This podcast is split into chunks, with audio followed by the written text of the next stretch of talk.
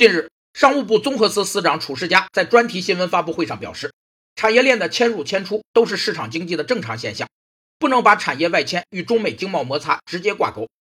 产业在一国或一地区内的空间分布和组合的经济现象被称为产业布局。在静态上看，产业布局是指形成产业的各部门、各要素等在空间上的分布态势和地域上的组合；而在动态上，产业布局则表现为各种资源、各种生产要素。甚至各产业和各企业为选择最佳区位而形成的在空间上的流动、转移或重组的配置与再配置过程。产业布局有四个影响因素：一是原材料市场和运输；二是劳动力成本和劳动力质量；三是外部规模经济性；四是政府职能和政府干预。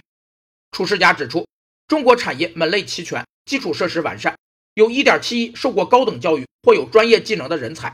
中国产业链的综合优势，目前没有国家能够替代。且会随着新产业的加入而更加完善。